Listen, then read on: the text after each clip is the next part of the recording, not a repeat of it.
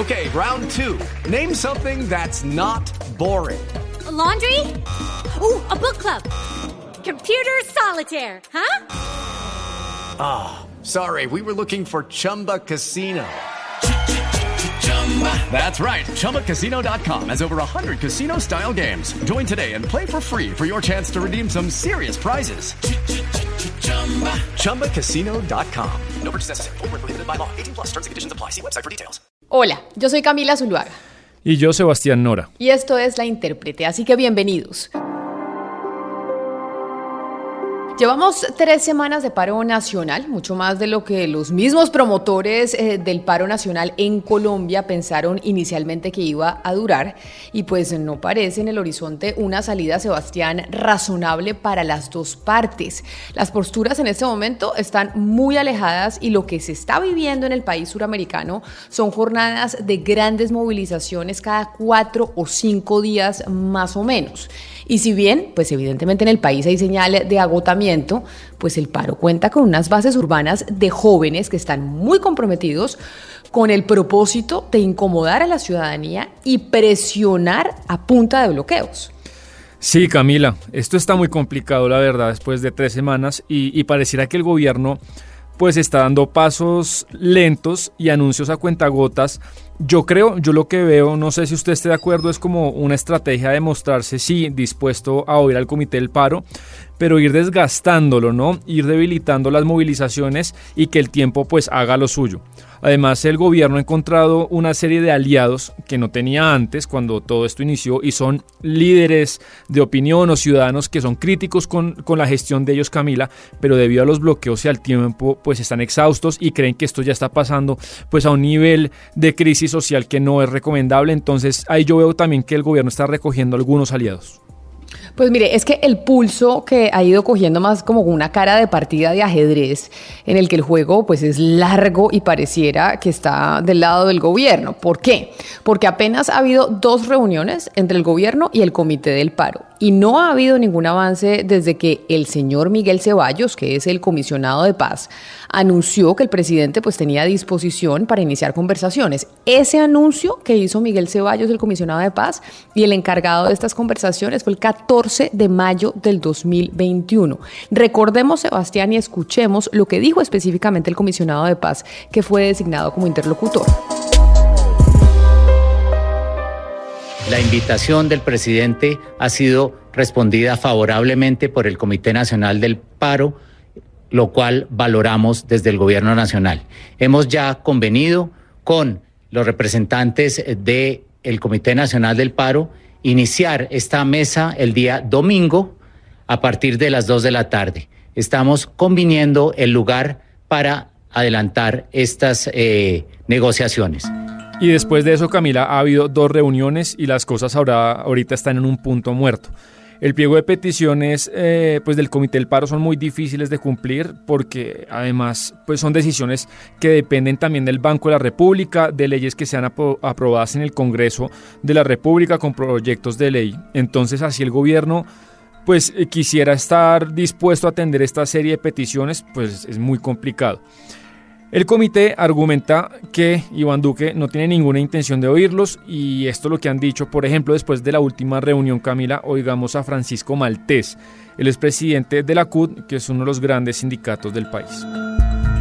Duque le declara la guerra al paro cuando ordena desplegar el máximo de, sus, de las fuerzas militares y de policía sobre los sitios de concentración pacífica que hay hoy en el país.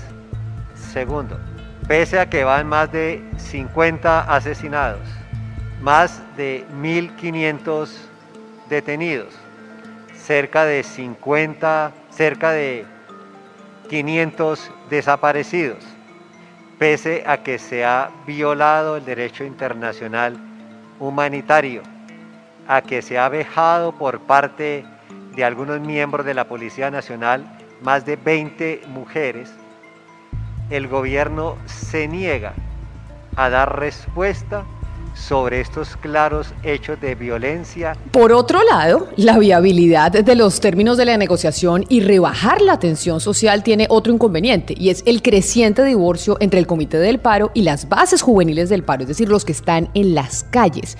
Como lo reveló una encuesta, Sebastián, que hizo hace poco el periódico El Tiempo en Colombia, el más grande del país, y la Universidad del Rosario, solo la mitad de los jóvenes se sienten representados por ese Comité del Paro que se sienta con el presidente Duque y el gobierno, y un 32% de los sindicatos se siente representado por ellos, es decir, la movilización está completamente atomizada y descentralizada en todo el país y no existe una línea de mando, lo que hace mucho más difícil la negociación. Y Camila, el gobierno no tiene ninguna garantía eh, y tampoco una certeza de que el Comité del Paro eh, diga, bueno, esto se levanta y tenga control sobre las movilizaciones nacionales y que pueda cumplirle al gobierno pues con los hipotéticos acuerdos que se puedan llegar.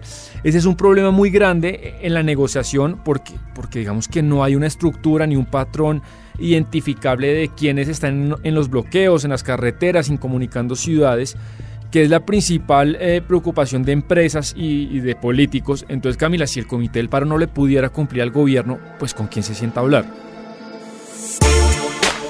Una parte de estos bloqueos, peajes, barricadas, barriales y concentraciones son lideradas por lo que se conoce y hemos empezado a aprender como que se llama la primera línea.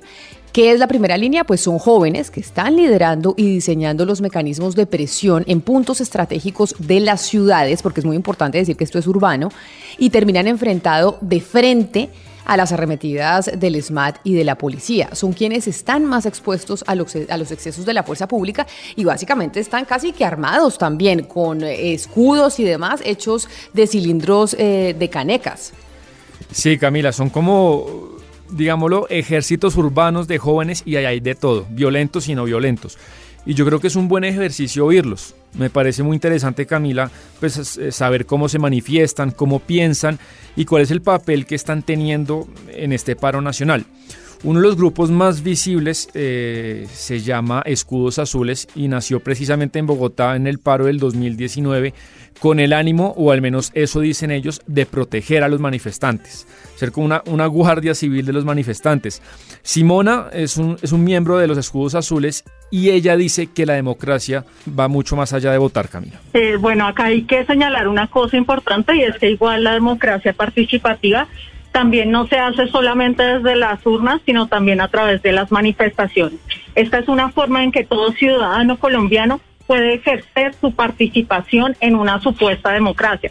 Digo supuesta porque si se estuviera respetando ese derecho básico, no tendríamos la cifra de asesinatos que tenemos hoy ni las cifras de desaparecidos. Entonces, creo que es una de las razones suficientes para estar en las calles. En este ejercicio de movilización hay una discusión muy importante después de escuchar a Simona que no se ha saldado y es la cuestión de la violencia como medio de presión y para destruir bienes públicos y privados, que es lo que la gente y la ciudadanía también se queja.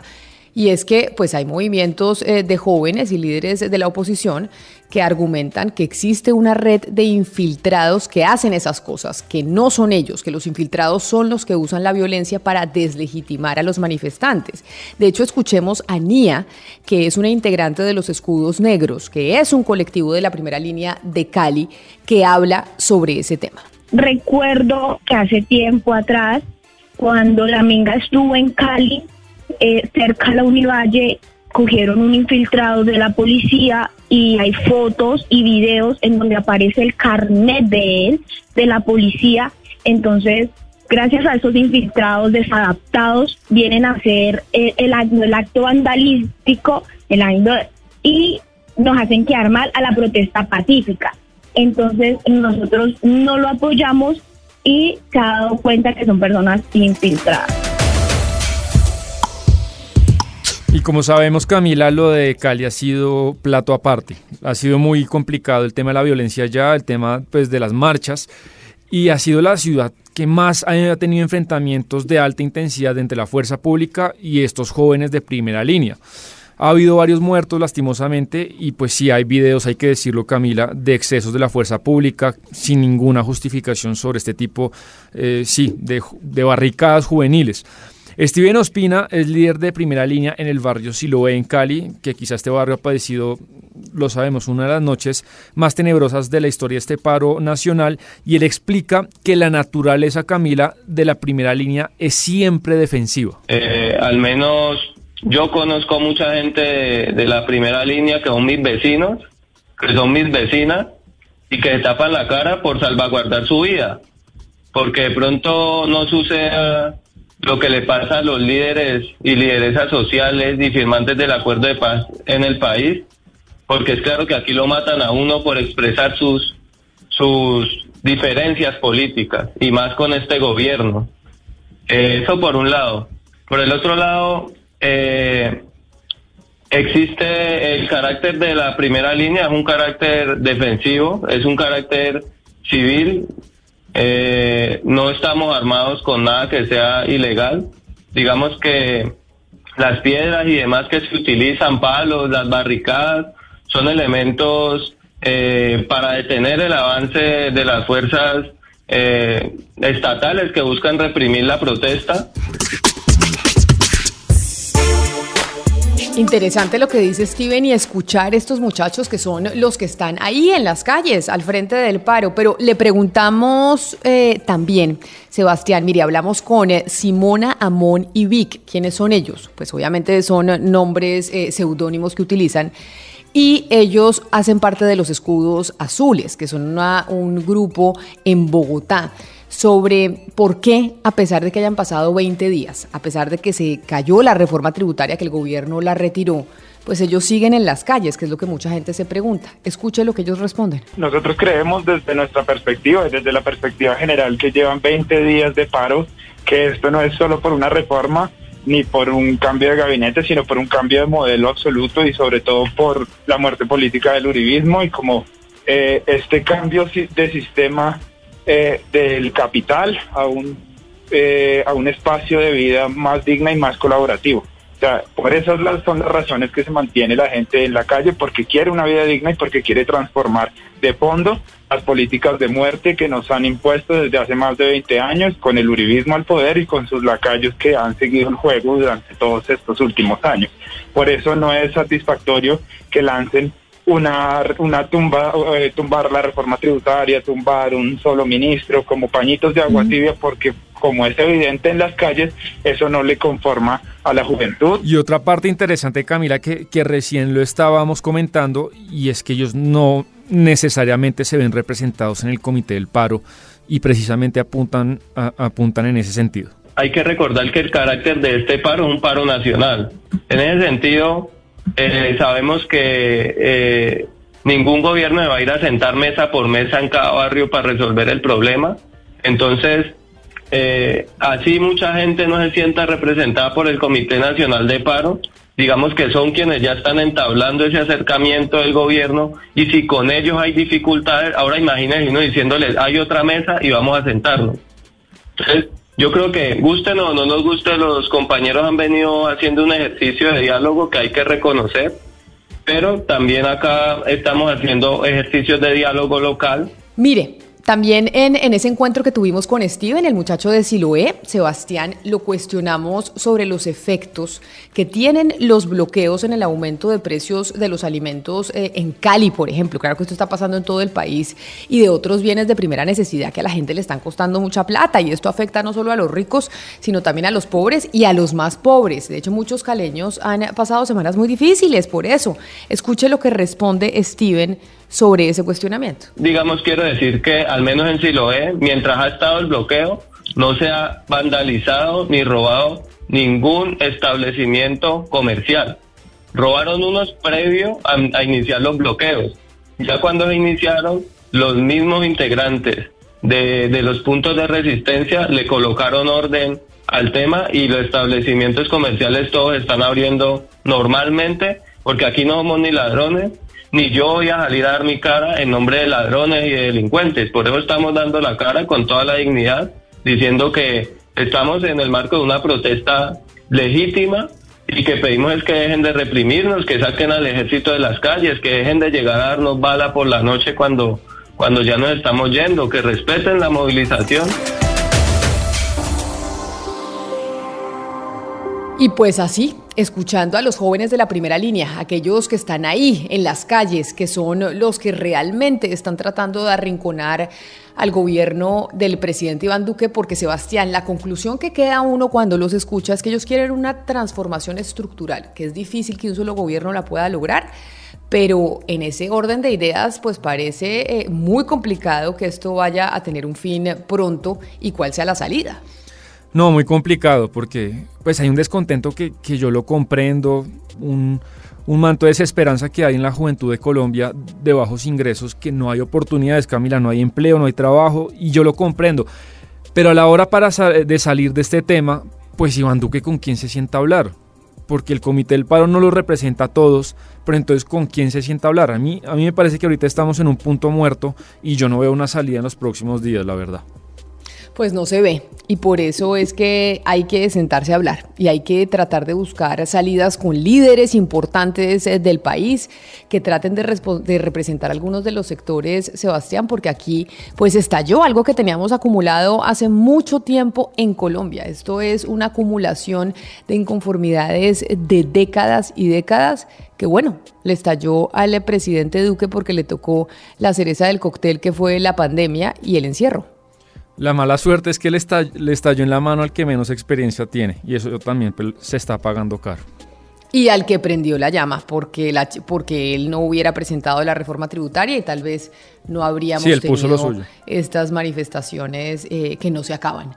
Seguimos hablando aquí en la intérprete de cómo avanza el paro nacional. Esto es todo por hoy. Gracias por haber hecho clic en su plataforma digital eh, favorita. Ya saben que si les gusta el podcast de la intérprete, tenemos todos los jueves un episodio nuevo y pueden suscribirse a este podcast desde la plataforma en donde ustedes estén acostumbrados a escuchar el resto de audios que oyen siempre. Hoy la intérprete se hizo posible gracias a los textos de Sebastián Nora, a la edición y musicalización de Gonzalo Lázaro y a la producción de Jennifer Castiblanco y David Ferro. Y gracias eh, también a la parte operativa de Alejandro Carvajal.